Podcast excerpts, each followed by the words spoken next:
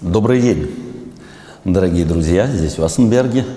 Я сердечно приветствую наших друзей, общающихся с нами via интернет. Нам приятно опять видеться с вами, общаться и продолжить нашу тему. Мы с вами ищем истину. В прошлый раз мы с вами обнаружили и попробовали ответить на вопрос, собственно говоря, самый важный вопрос, который когда-либо вообще человечеству или человеку в голову приходил. В чем смысл жизни? Давайте мы заранее скажем э, и должны будем согласиться с тем, что мы не первые ищущие ответ на этот вопрос. Собственно говоря, сколько возможно посмотреть человеку вглубь истории, столько люди ищут ответа на этот вопрос. В чем смысл жизни? Мы с вами в прошлый раз говорили, пытались ответить на вопрос, для чего дана жизнь, каково назначение человека – мы с вами обнаружили, что назначение человека, его глубокий смысл исключительно в том, чтобы жить. Человек не создан для того, чтобы производить себе подобных. Он не создан для того, чтобы есть и пить. Он не создан для того, чтобы работать, э, ездить в отпуск, приезжать из отпуска, опять работать, опять ездить в отпуск и опять приезжать из отпуска. И все как в Белкином колесе. На самом деле эти вещи тоже даны в жизни, но мы с вами установили, что они, они даны для того, чтобы жизнь была прекрасной. Жизнь дана для жизни, не для существования, а для того, чтобы мы могли жизнью наслаждаться.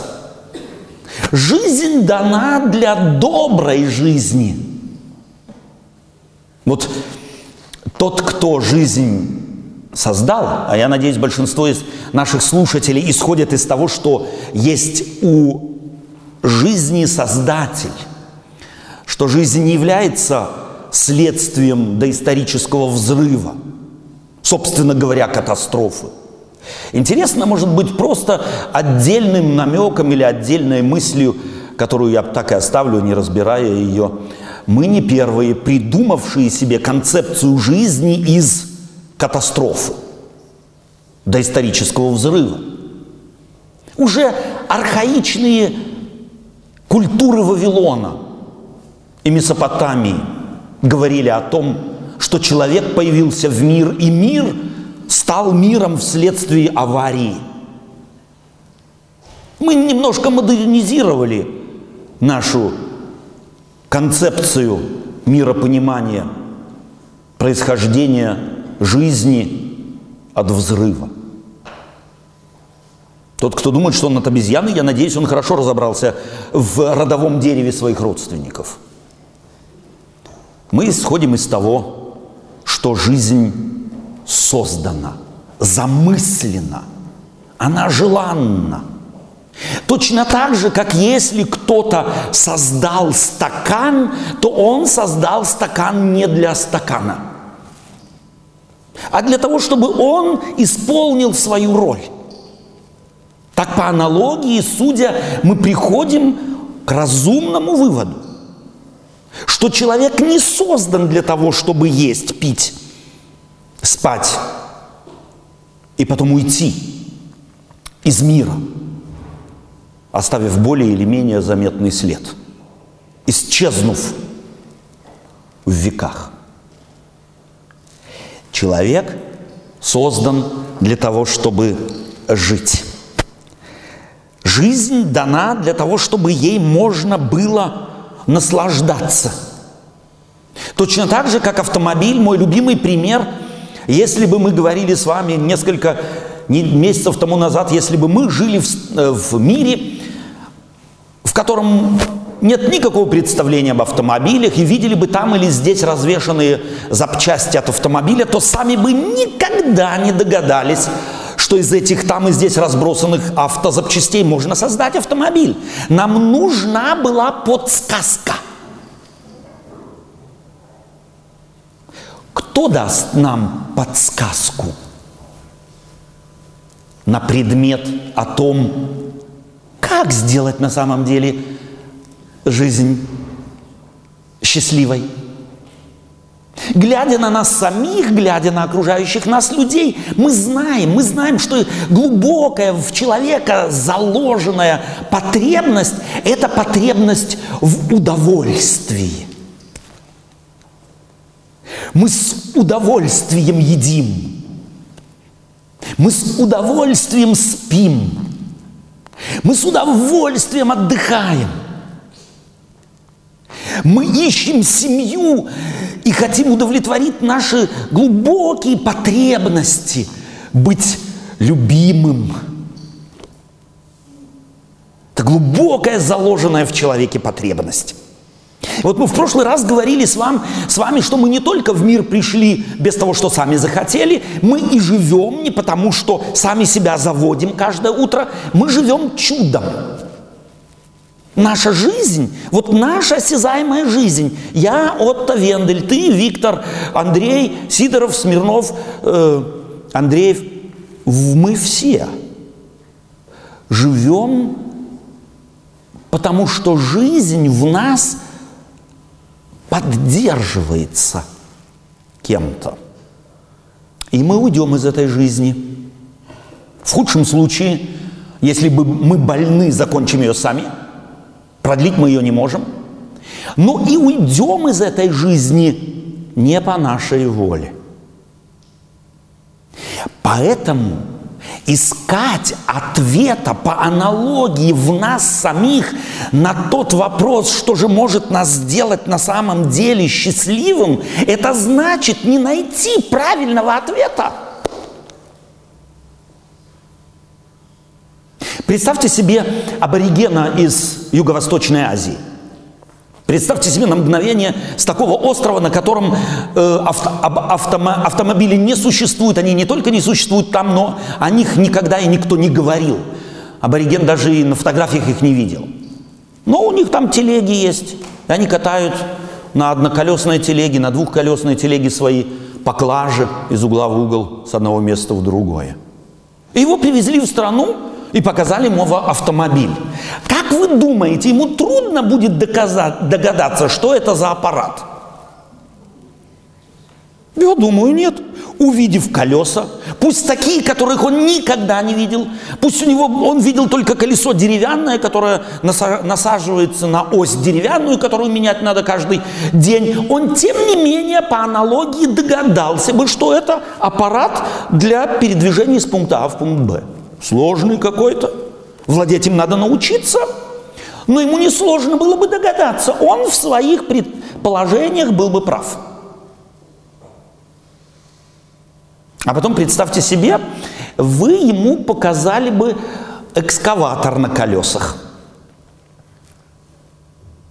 Ну или самолет на колесах. Что бы он сказал? Он по аналогии, видя колеса, сказал бы аппарат для передвижения из пункта А в пункт Б. Был бы он прав? Нет. Что экскаватор создан для того, чтобы пункта, из пункта А в пункт Б передвигаться? Нет. Он создан совершенно для другого, хотя у него есть колеса. А если бы он посмотрел на самолет – и вы бы его спросили, а этот аппарат для чего? Ну как? Большая машина, большой автобус, чтобы передвигаться из пункта А в пункт Б. И вы бы его спросили, как? А зачем эти плоскости, которые у самолета есть справа и слева, чтобы он вам сказал? Он бы, скорее всего, сказал, ну, какая-то ошибка инженера – Потому что представить себе, что эта железяка в десятки тонн летает по воздуху, ему было бы невероятно сложно. И если бы вы ему такой автобус отправили бы на его остров, первое, что он сделал бы, он отпилил бы крылья. чтобы в улицу помещался. Делать выводы по аналогии можно. Но выводы по аналогии очень часто тупиковы, у них есть свои границы. Мы никогда не можем до конца, до собственно истины добраться, отталкиваясь от переживаний, опыта и экстраполируя по аналогии. Нам нужна подсказка.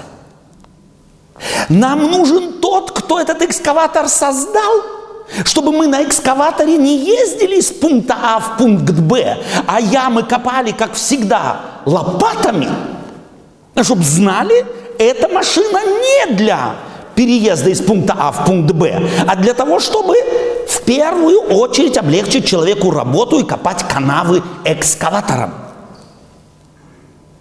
А когда нам самолет подарят, нам нужна подсказка, что эта телега ездит не по улице, а летает по воздуху. Тем паче, когда мы смотрим на себя,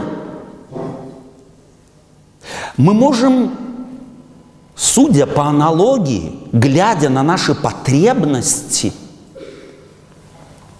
ложно их интерпретировать. Нам нужна подсказка. Мы ищем истину. Где ее найти? Где найти истину в мире, где истин так много? У каждого своя истина. Я вот как-то не так давно вез одного незнакомого человека, которого попросили меня встретить в аэропорту, из аэропорта, из пункта А в пункт Б. Он прилетел из Украины. Я его в первый раз видел. Мой приятель попросил его встретить, я встретил его. Мы тут же разговорились, не так давно это было. И о чем говорят, встретившись с украинцем, приехавшего с Украины. У нас очень быстро тема определилась. Мы стали говорить о политике. И он мне говорит, вы знаете, вот Робертович, я ни телевизор не смотрю, ни в сеть не захожу, газет не читаю, статей не читаю. Все врут. У меня в городе Глухов, я спрашиваю, город Глухов, что такой есть? Да, говорит, есть, город Глухов. У меня там дядя живет.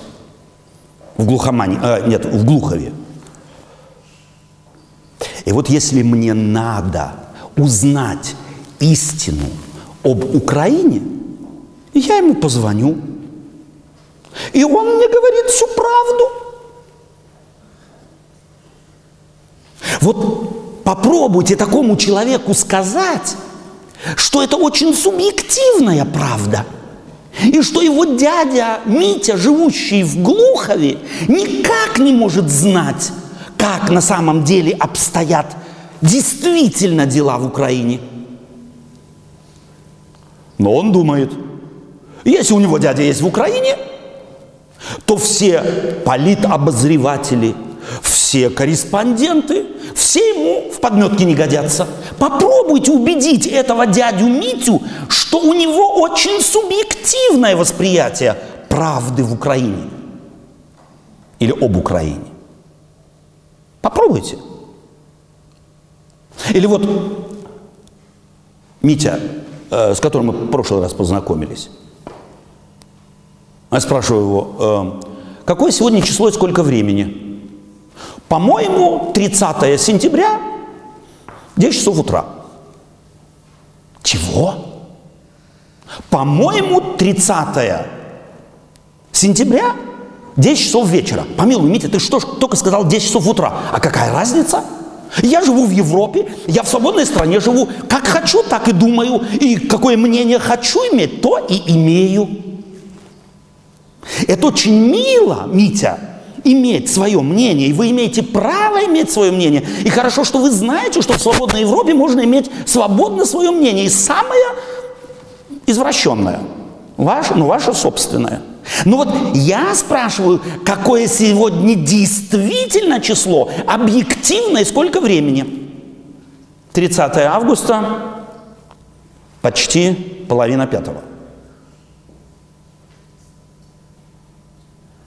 Мир полон субъективных мнений.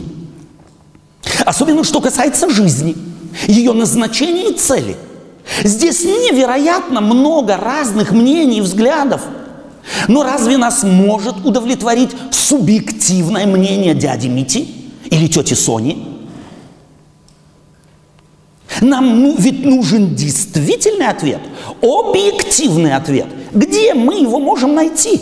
Кто может дать нам действительно всеобъемлющий, соответствующий действительности ответ на вопрос, что такое жизнь и ради чего она она. Давайте мы обратимся еще раз к тем характеристикам, на которые мы обратили внимание в прошлый раз. Мы с вами говорили о том, что э, человек, и сегодня уже вспоминали о том, что он любит и ищет на самом деле наслаждение. Но мы заметили, что наслаждения, которые ищет человек, они со временем в его жизни меняются – очень рано человек так, э, года полтора, два, три он любит шоколадку, потом трехколесный велосипед, может быть, потом двухколесный, потом когда-нибудь шоколадку на двух ногах, э, потом э, денег, очень много денег. В конце концов, эти потребности в удовлетворении его внутренней, внутреннего желания чувствовать себя счастливым меняются. От чего к чему? И мы заметили, что они меняются от материальных, шоколадки, до постепенно духовных. Ну вот представьте себе человека, который имеет все. И деньги заработал, и дом построил, автомобиль есть, жена есть, дети безумные, все. Может человека это удовлетворить? Не будет ли он где-то внутри искать чего-нибудь? Вот о мужчинах говорят, седина в бороду, без в ребро. После 45, 7, 50, ну, вроде всего достиг. Диссертацию написал, авторитет есть, дети уважают, друзья тоже. Чего надо? Ну живи. Удовлетворяйся. Летаешь на Багамы каждый год. Чего тебе еще надо? Нет, ему нужно начать крутить, вертеть чего-нибудь. В подробности входить не будем. Почему? А знаете почему? Потому что материальный достаток, каким бы он ни был, он действительно внутренние, глубокие потребности человека удовлетворить не могут. Деньги есть, квартира есть, дом есть, диссертация есть. Что, что теперь надо? А теперь нужна власть. Ну, или чтобы уважали. Вот могли бы мы жить без того, чтобы нам не оказывали бы на самом деле знаков уважения и почтения. Вот спросите себя, почему вас ваши родители учили после каждого подарка, какой бы он ни был, говорить спасибо? Зачем? Ну зачем? Просто так? Так надо. Из поколения в поколение так делали, мы будем делать. Или это имеет какую-то основу, какую-то базу? Имеет. Проверьте у вашей супруги. Или у тетки, или у мамы. А лучше у тещи. Когда вы к ней в очередной раз на блины приедете, то попробуйте ей сказать, что-то у тебя в этот раз блины очень плохо удались. У твоей сестры, они в тысячу раз лучше. Ну, попробуйте. Или по-другому. Вы пришли, ехали к теще, а она пирог спекла в честь вашего прихода. Вы едите пирог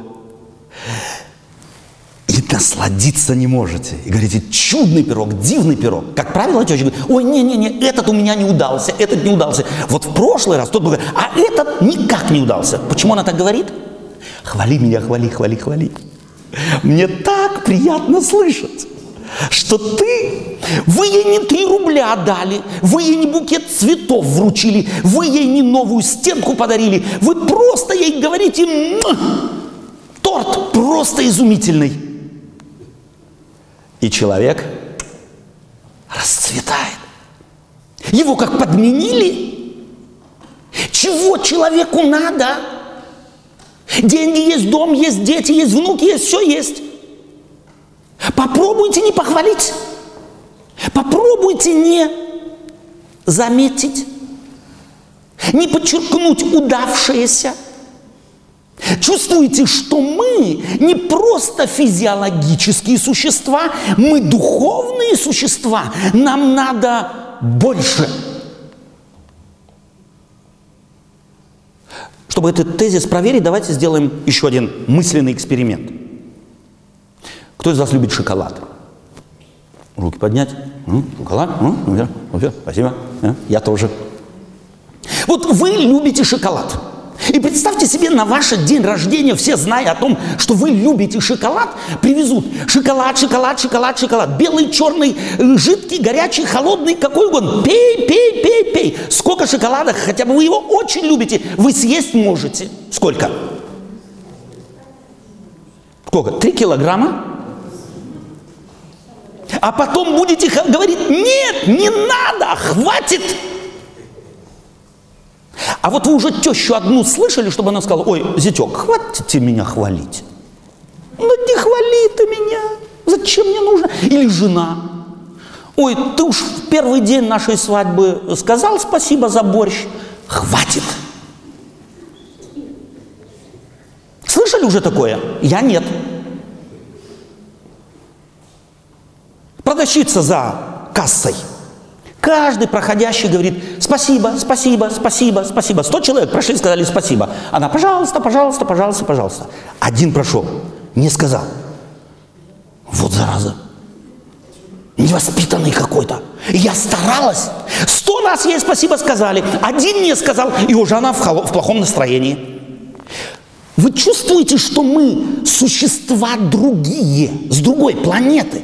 Нам недостаточно материального достатка, нам недостаточно шоколада, нам недостаточно автомобилей на колесах самых шикарных, нам недостаточно домов, нам недостаточно. Мы духовные существа.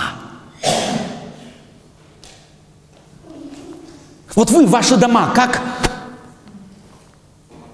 уют в них наводите. У нас есть здесь инженеры? Инженеры есть? Инженеры. IT-инженеры, что-нибудь такое есть? Нет, ну, ну, жалко. А кто у нас из технарей есть здесь? О, есть просто механики или там строители. Все молчат, стесняются свою профессию сказать. Вот я как-то был знаком с одним профессором математики. Я брал у него уроки, потому что ну, не догонял арифметику никак. Это мне ничего не помогло, но одному я у него научился. Он был просто фанат математики. Но у него дома я не нашел ни одной математической формулы, взятой в рамки – как у всех, у него были фотографии внуков, жены, родственников и шикарные картины. Я говорю, а почему? Ну вы ж, я вот у вас думал, раз вы, раз вы математикой увлекаетесь, то у вас все стены кругом заполнены должны быть ну, математическими формулами. Синусус, косинус, тангенс, котангенс – он говорит, вот э, что с тобой? Э, это в книжках мне достаточно.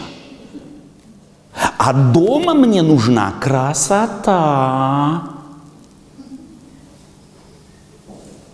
Дома мне нужен уют.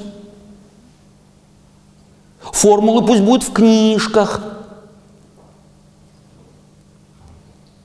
Ведь все у нас. Я вот, я не знаю, большинство из нас сейчас живет в шикарных э, домах, квартирах. Я помню мое детство. Четыре стены, шесть окон, одна печка посередине. И толком-то ничего. Но мама научилась или изворачивалась, но украшала эту хату какими-нибудь распущенными старыми чулками вязала там что-то, делала, кружева какие-то клала. Я спрашиваю, зачем? Зачем мы в наших домах вешаем картинки? Почему выбрасываем уйму денег на музеи, на театры, на различные постановки – на церковь, в конце концов, какое материальное благо приносит церковь? Какое? Вы сюда приносите материальное благо. Ваши дары, пожертвования. А ради чего мы ходим? Мне как-то один атеист сказал, обираешь бабушек, живешь за их счет. Я говорю, а я не стесняюсь. А я не стесняюсь. А вот педагог за чей счет живет? Какое он материальное благо производит? А врач какое материальное благо производит, кроме того, что зубы дергает и вырезает чего-нибудь, больно делает? Оказывается, не все, что мерится деньгами, не все, что мерится материальными ценностями, для нас достаточно. Простите, я затянул немного. Но чтобы показать нам, нам надо больше. Нам надо больше. Мы в семьях иногда ссоримся на предмет, а какого цвета обои мы приклеим в спальне. Ну, поехали вслепую, первый рулон, взяли этих обоев несчастных, приклеили, как попало, и все. Что, делаем из этого скандал?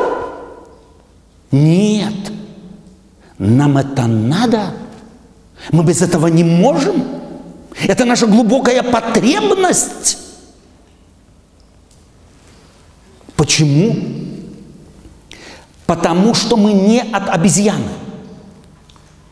Потому что мы так замыслены. Потому что мы существа духовные – и мы фактически ищем духовного хлеба.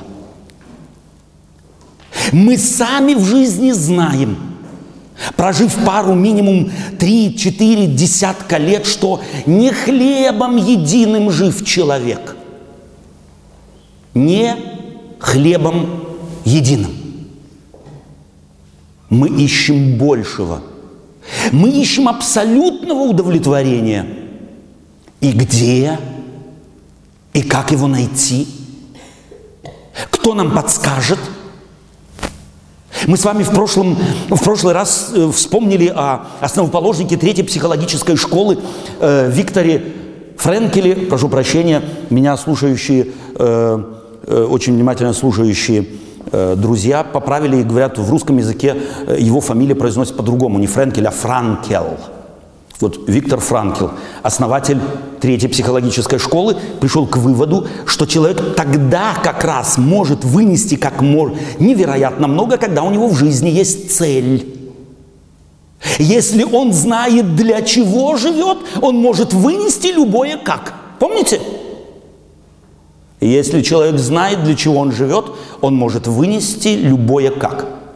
А что, если это для чего он живет – всего-навсего лишь материальное, не духовное. Если оно на обозримом нашем даже будущем закончится, что тогда?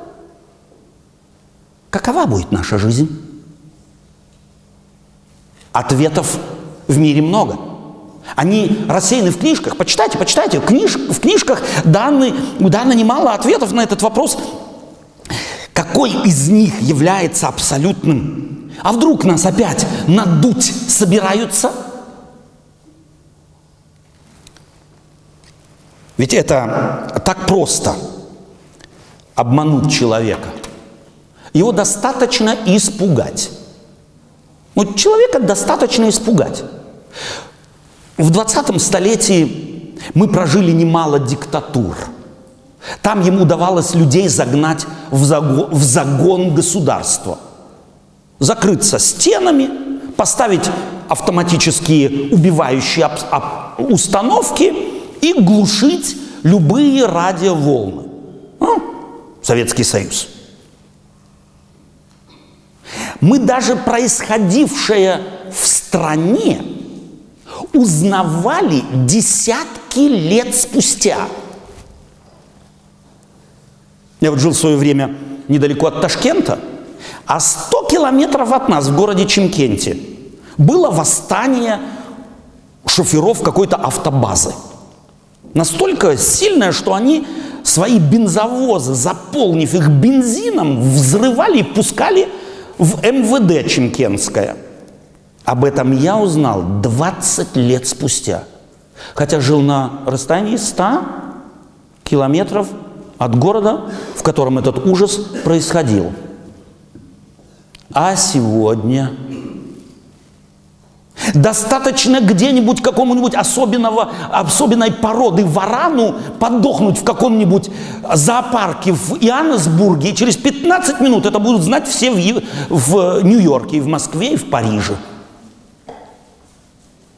Тем паче различные теории о том, что приносит счастье – Здесь индустрия развлечений, зная о том, что человек ищет счастье, счастье, счастье, счастье, счастье, старается дать ему его на каждом шагу. Одни предлагают за полцены отпуск, другие за полцены э, пиццу, третьи мороженое, четвертые еще чего-нибудь, какую-нибудь поездку. Да мало ли этих различных предложений. Где найти счастье? Как разобраться, что есть истина? Да и вообще, что такое истина? Что такое истина?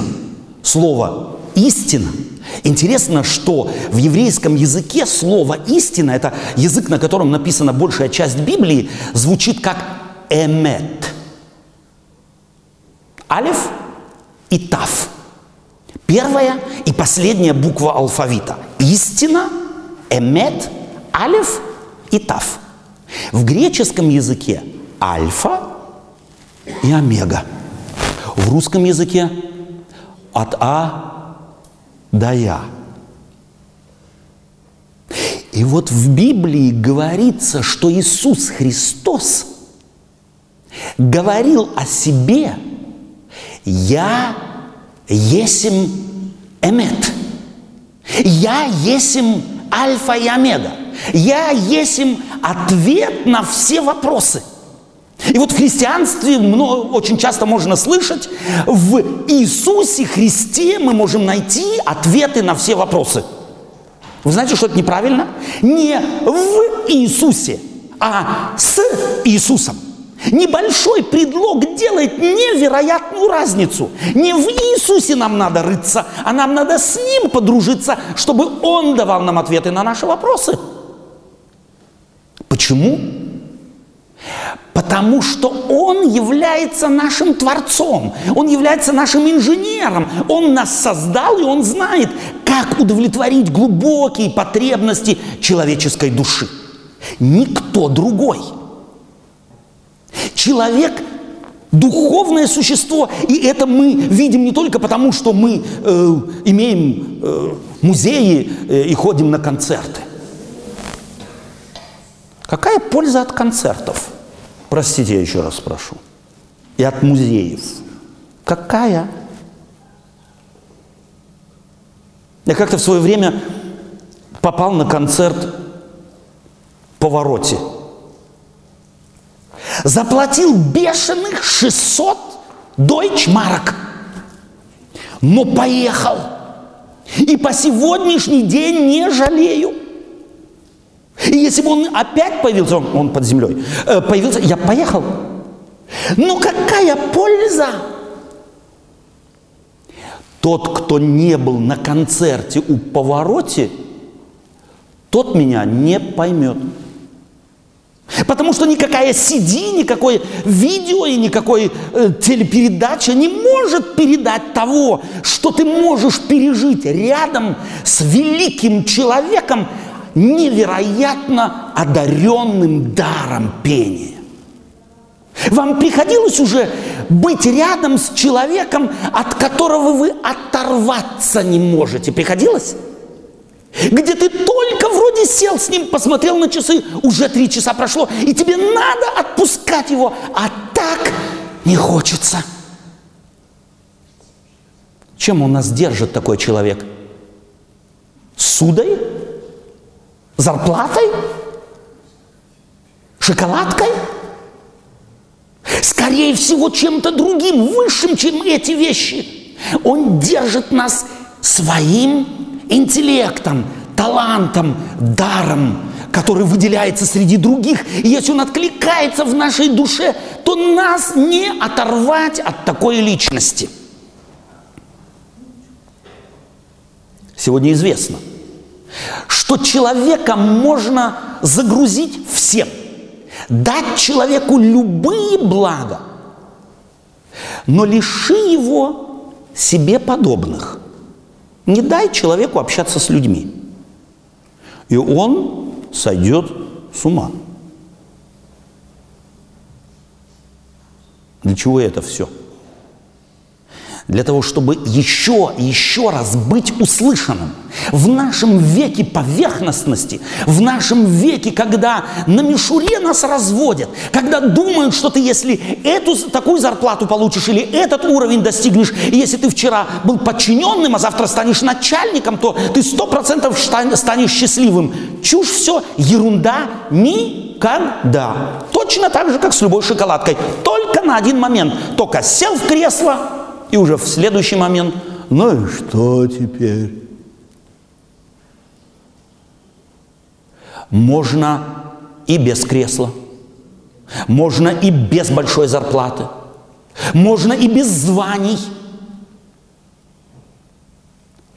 Если научиться услышать, понять, что есть некто, кто больше нас – выше нас, знающий нас, чувствующий нас, желающий нам счастья и добра, интеллект которого превосходит все, что только человеку вообще когда-то снилось и представить может.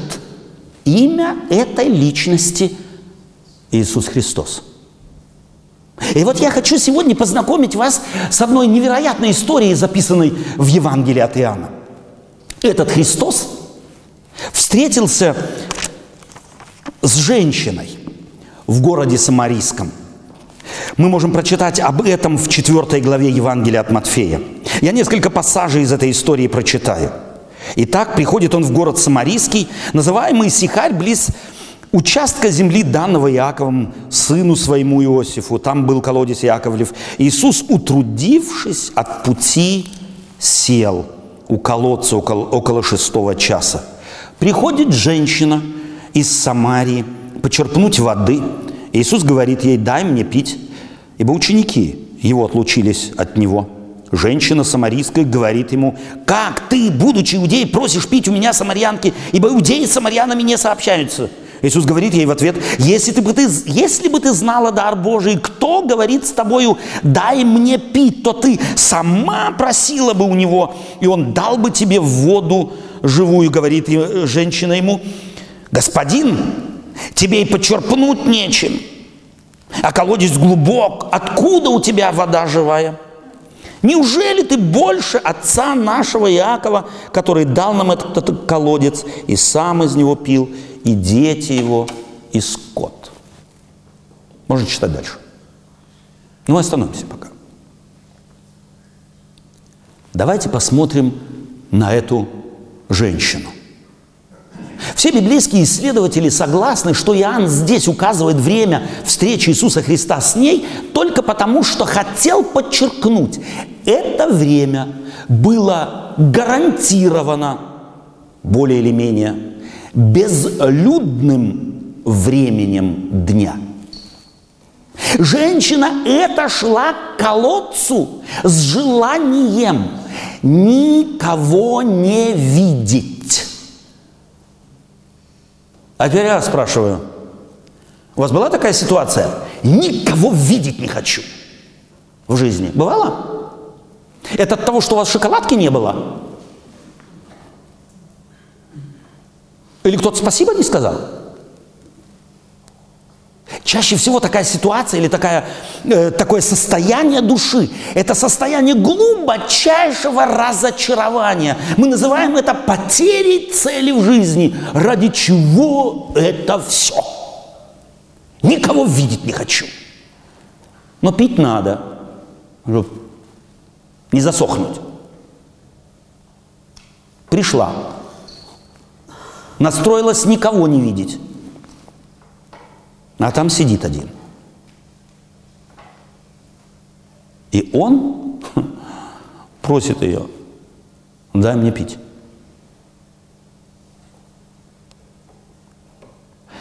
Вот когда человек в восточной культуре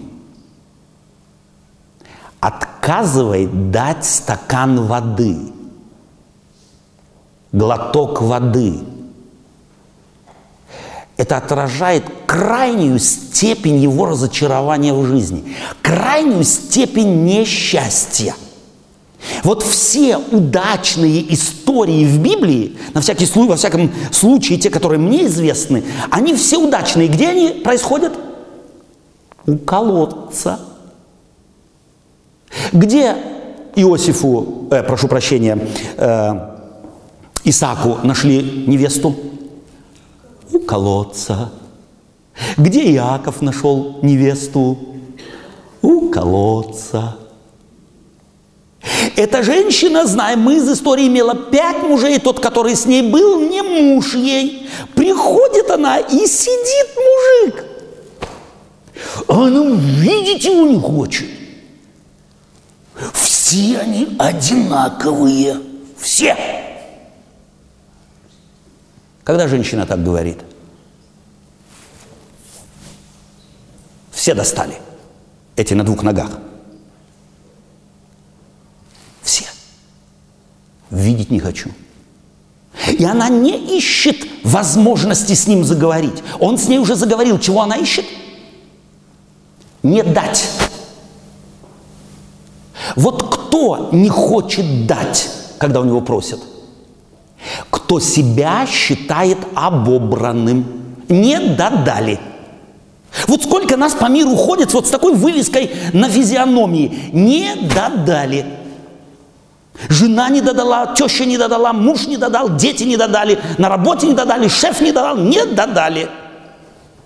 Вот подойдите к человеку, который живет вот этим внутренним разочарованием. Меня, меня везде оббирают и не додают. Попросите у него чего-нибудь. Попросите.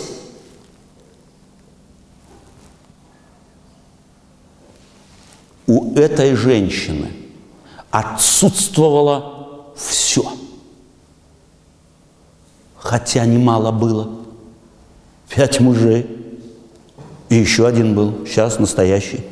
Но можно было хоть как-то быть довольной. А потом послушайте ее возражение. Когда Иисус говорит, ты знаешь, если бы ты знала, кто с тобой говорит, если бы ты знала, кто с тобой говорит, то тогда бы ты сама у него попросила. А она, вы чувствуете ее язвительность, что ты лучше нашего папы Якова, который нам колодец дал, землю эту дал, и сам пил, и дети его, и, и скот его. И... Чувствуете язвительность?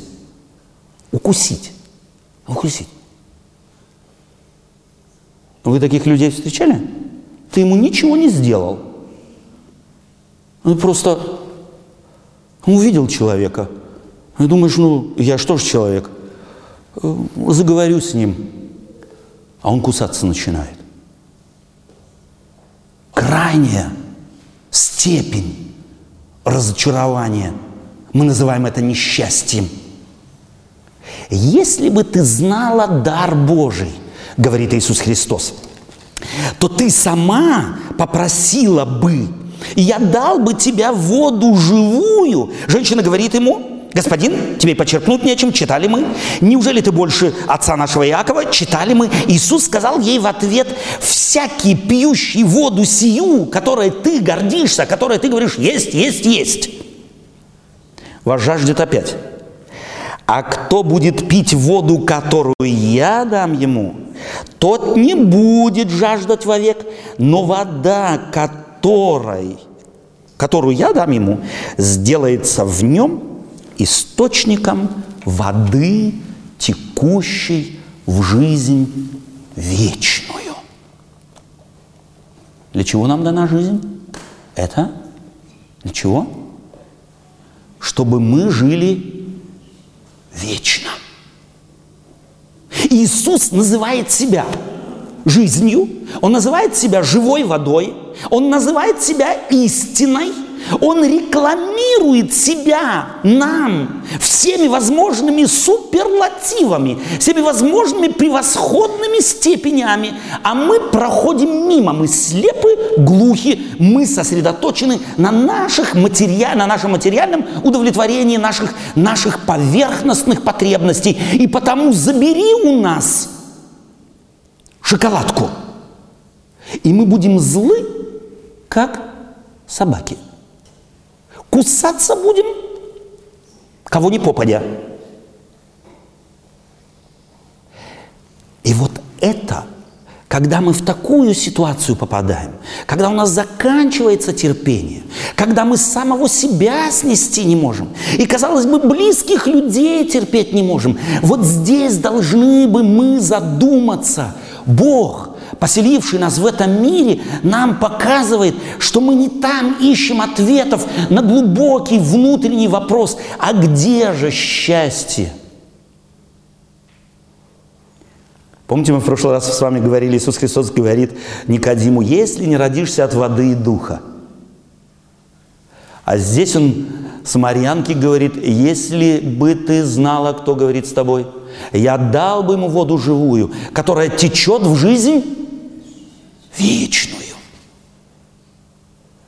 Там родиться от воды, а здесь не только напиться, но стать источником воды, текущей не вот до первого порога, и не до первого поворота, и не просто в жменьке, а превращающейся в реку, текущую в жизнь вечную. Таков был Христос. Мы сегодня обозначили нашу тему заглавием «Малейший в Царстве Божьем больше великих мира сего». Давайте посмотрим на нескольких великих. Давайте посмотрим на Александра Македонского. Он завоевал весь тогдашний цивилизованный мир. Умер, если я не ошибаюсь, в 37 лет от какой-то непонятной болезни. Несчастно. А Наполеон? А Навуходоносор? Навуходоносор? А теперь давайте мы вспомним Авраама, родоначальника рода народа израильского. Собственно, никто. О нем бы никто никогда не узнал бы, если бы Бог не обратился бы к нему и не сказал бы, Авраам, иди из дома родства твоего в страну, в которую я укажу тебе. И он собрал все свои манатки и отправился. Послание к евреям пишется, не зная, куда идет – вот вас, меня, кого-то из нас заставить рыть яму, Отсюда и до обеда. Вы стали бы без объяснений? Зачем? Человек бы сразу спросил, зачем? А если бы вам сказали, да мы заплатим тебе рой, а после обеда придут ребята и засыпят. Вы бы не сказали бы, вы за кого меня держите? Нам нужен смысл. Нам нужно знать, куда мы идем. А вот Авраам услышал голос кого-то, положился на кого-то и шел с ним, не зная, куда идет. И знаете, как венчается его жизнь? Какими словами? Он жил в своей стране, в земле своей, как чужой. А теперь мне к вам вопрос. Как живут чужие? Вы же когда тоже были в Германии чужие. Первый день, второй, неделю, месяц. Как живут чужие? Вот Андрюш первый раз в класс пришел, чужой. Как себя ведет чужой? Я большой, я то могу, другое, третье, пятое, десятое. Как живет? Как? Скромно, в уголок, подальше. Пусть не спрашивают, тем паче мой язык, ой, ужас какой. Э, пусть не спрашивают, я, я лучше под парту залезу. Лишь бы не спрашивали. Жить в стране своей как чужой. Это значит быть уступчивым, терпеливым, не заносчивым, не высокомерным, человеком обходительным, человеком малым, довольствующийся. Ну, дали мне в углу последним парту, ну и хорошо, я посижу. Спасибо, что хоть э, не заставили три часа стоять. Чужой ищет возможности благодарить. Чужой ищет за что сказать спасибо даже за мелочь. А хозяин?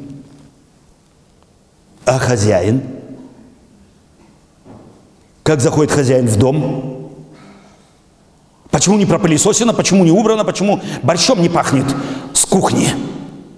Как заходит хозяин дом? А начальник большой как ходит?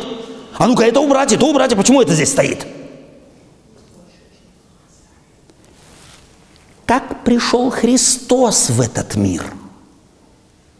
В Евангелии Иоанна же в 13 главе говорится, что Он, зная, что отходит от мира сего к Отцу, явил делом, что возлюбив своих сущих в мире до конца, возлюбил их. И чем он это показал? Что он их до конца любит. Вот интересно, в Евангелии пишется, что Христос э, показал, э, что любит своих сущих в мире до конца, тем, что взошел на Голгофу. Не написано в Библии. А вот что он преклонился перед ними, приняв образ раба, сняв верхнюю одежду, припоясался и от одного к другому ходил и мыл им ноги. Творец Вселенной, хозяин всего мира – тот, кто о себе говорил, я есть им жизнь, я есть им вода жизни. Вы от меня зависите. Кто бы не почел бы за почтение ему помыть ноги? Кто? Петр, Юда, Яков, Матфей, Варфоломей? Кто? Кто сказал бы «я нет»? Кто? Любой из них в очередь стояли бы. А он что делает? он становится все меньше, меньше и меньше. Вплоть до того, что когда-то войдет в могилу. Бог, пришедший в этот мир, уменьшается до смерти. И ученикам говорит, я оставил вам пример. Какой? Чем выше вы будете, хочет он сказать, вот в моем царстве, не как здесь. Здесь князья народов, что делают с ними? Господствуют над ними. А у вас да не будет так. Величие Христова поставлена пирамида представления величины, поставлена с ног на голову. Принципы Царства Небесного, которые Христос открывает, совершенно другие. Самый большой несет ответственность за всех. Самый большой становится самым маленьким. А теперь давайте вернемся к самарянке. Вот она от чего имела пять мужей? И тот, которого имела, был не муж ей. От чего? Просто от э, вот такой вот, ну, хочется, буду менять их, как меняют матрешек. От этого в том мире сто процентов нет. Она искала счастье. Она искала благополучия, минимального женского благополучия. Пятеро мужей было, и тот, который был, не муж ей был. От удовольствия она искала счастье. Думала, сменю мужа, сменю обои, перееду в новую квартиру, новый, ну, работу получу, буду ближе жить к колодцу, когда-нибудь буду счастливая. Чем закончилось? Абсолютной бедностью души. Она на стакан, глоток воды была не способна – а когда со Христом вошла в диалог и поняла, что этот, этот, этот, вот этот, тоже мужик, она не видела в нем Спасителя, она не видела в нем Мессию, но она что-то увидела, что-то интуитивно почувствовала в этом человеке, и он ей дал то, что обещал. Что случилось с этой женщиной? Что?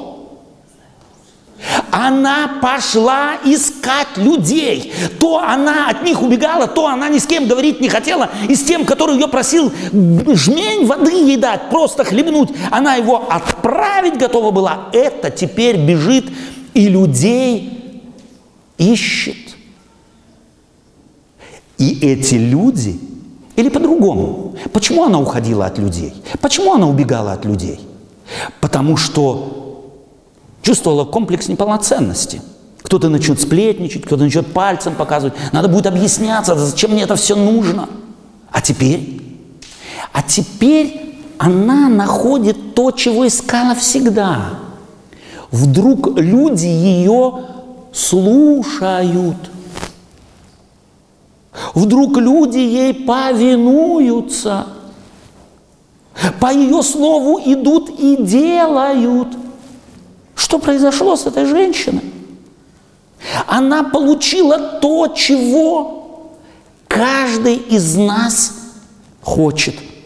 Вот в Библии написано, что Господь хочет нам дать честь, славу и бессмертие. Читаем мы в Библии? Честь, славу и бессмертие. Честь и слава – это какие ценности?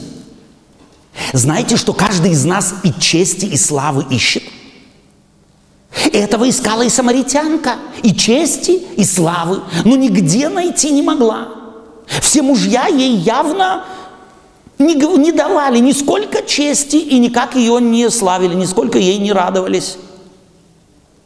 И вдруг произошла переоценка ценностей – и как только произошла переоценка ценностей, ее стали и слушать, повиноваться и пошли. Авраам городов не строил. Почему? Потому что ожидал другого, духовного, вечного. Он был удовлетворенный человек тем, что было. Легкая у него была жизнь? Нет но он от депрессии в психушку не попал. А вот Иаков, вот Иаков, давайте мы на Иакова посмотрим, внук Авраама. Вот с чего начинается история Иакова? Как мы с ним знаком, знакомимся? Что это за человек? Чего он искал? Родился вторым захотел быть первым. Ну и вроде пророчество тоже было. Будешь первым. Ну и нет ждать. Пророчество-то не от него было, пророчество от Бога. Ну и жди, когда тебя Господь сделает первым. Нет. Я сам. Надую папу, обману брата. Я все вывернусь наизнанку, но буду первым. Вот кто из нас не хочет быть первым? Ну, кто нет? Даже когда мы потлак празднуем, борщи несем наши и наши салаты, то смотрим, а кто с моего салата взял? И какой салат остался? А я знаю, чей остался. Так ей надо. Так ей надо. Вот мой салат раз пять минут и нету. О, как хорошо. Съели ведь нету, но хорошо. Митя, как хорошо.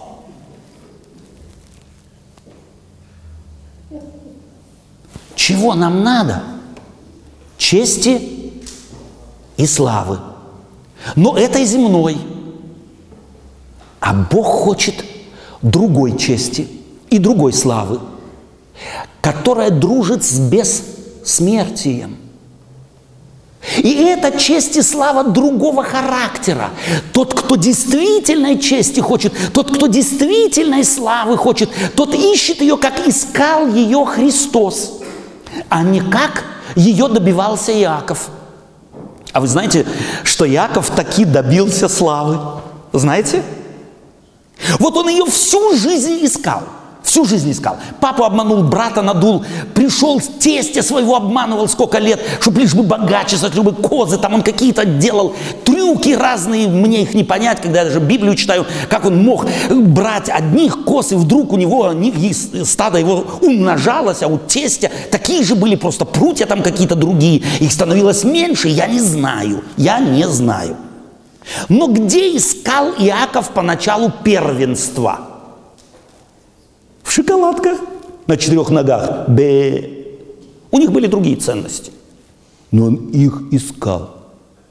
Нашел? Не нашел. Всю жизнь несчастный.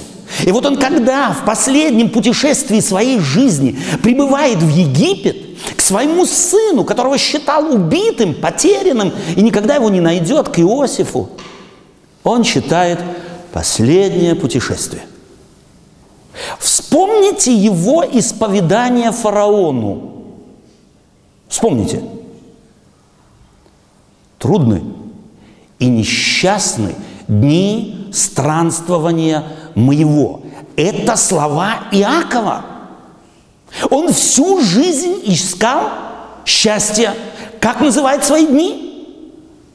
Несчастный.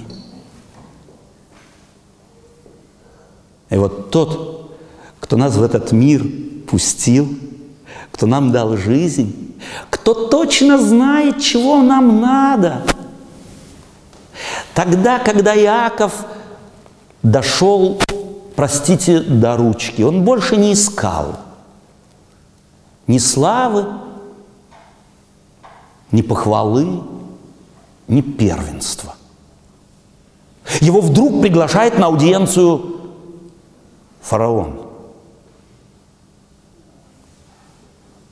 Я не хочу себе представить, как он спал эту ночь перед днем встречи с фараоном – я провел одну ночь в Кутузке, после которой мне сказали, тебя поведут к генералу. Я всю ночь не спал. Хотя там мне не грозила смерть. Ну, пару суток ареста. Но приятного было мало. А Яков был приглашен к владыке тогдашнего мира. Чего он хочет от меня? И я могу себе представить, как он Иосифа выспрашивает, как мне туда попасть? И что, если я туда попаду, как мне быть, как мне быть? Иосиф ему дает совет. Как можно ниже и как можно тише. Это, между прочим, всем совет. Если когда-нибудь вас пригласят к великим мира сего, начальнику, как можно ниже и как можно тише. Ничего не испортишь. Иаков идет к фараону. А у фараонов нужно было падать ниц. И он не успел сделать первых несколько шагов в приемной фараона, как тот идет ему навстречу и падает ниц, кланяется старику Иакову. Вот его звездный час. Он его не хотел, не искал, не добивался. Он ему был подарен. Кем? Тем, кто избрал его и вызвал в жизнь. Малейший в Царстве Небесном. Тот, кто действительно знает – что наслаждение действительное, пребывающее вечно, оно в духовном, оно в почести и в славе. Но в славе наизнанку, в славе другой, в славе Божией. Когда я не своего ищу, не своего добиваюсь, не своего хочу – а когда я готов быть чужим в своем доме. Хотя и пастором в церкви, но как чужой. Жена, как только замуж вышедшая, ничего не знаю, я, я еще чужая, я еще я, я, я ничего не знаю. Муж тоже. А родители с детьми ой, детки, мы ничего не знаем, давай посоветуемся. А как вы там и почему вы э, ну, плохую оценку получили? Ну, расскажите о ваших проблемах.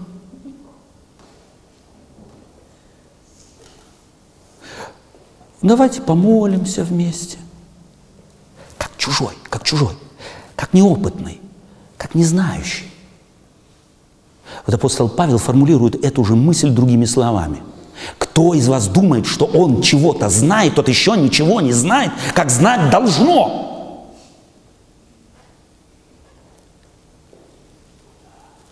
Меньшие в Царстве Небесном, больше великих мира сего. Они большего достигнут, у них больше получится – у них будет больше, невероятно больше чести, славы, но верной чести и истинной славы, плюс бессмертие. Дать их может Иисус Христос. Он говорит, придите ко мне все, труждающиеся, обремененные, я успокою вас. Я эмет. Я альфа и омега. Я А и Я в жизни. Я есть истина. Я истинно могу успокоить.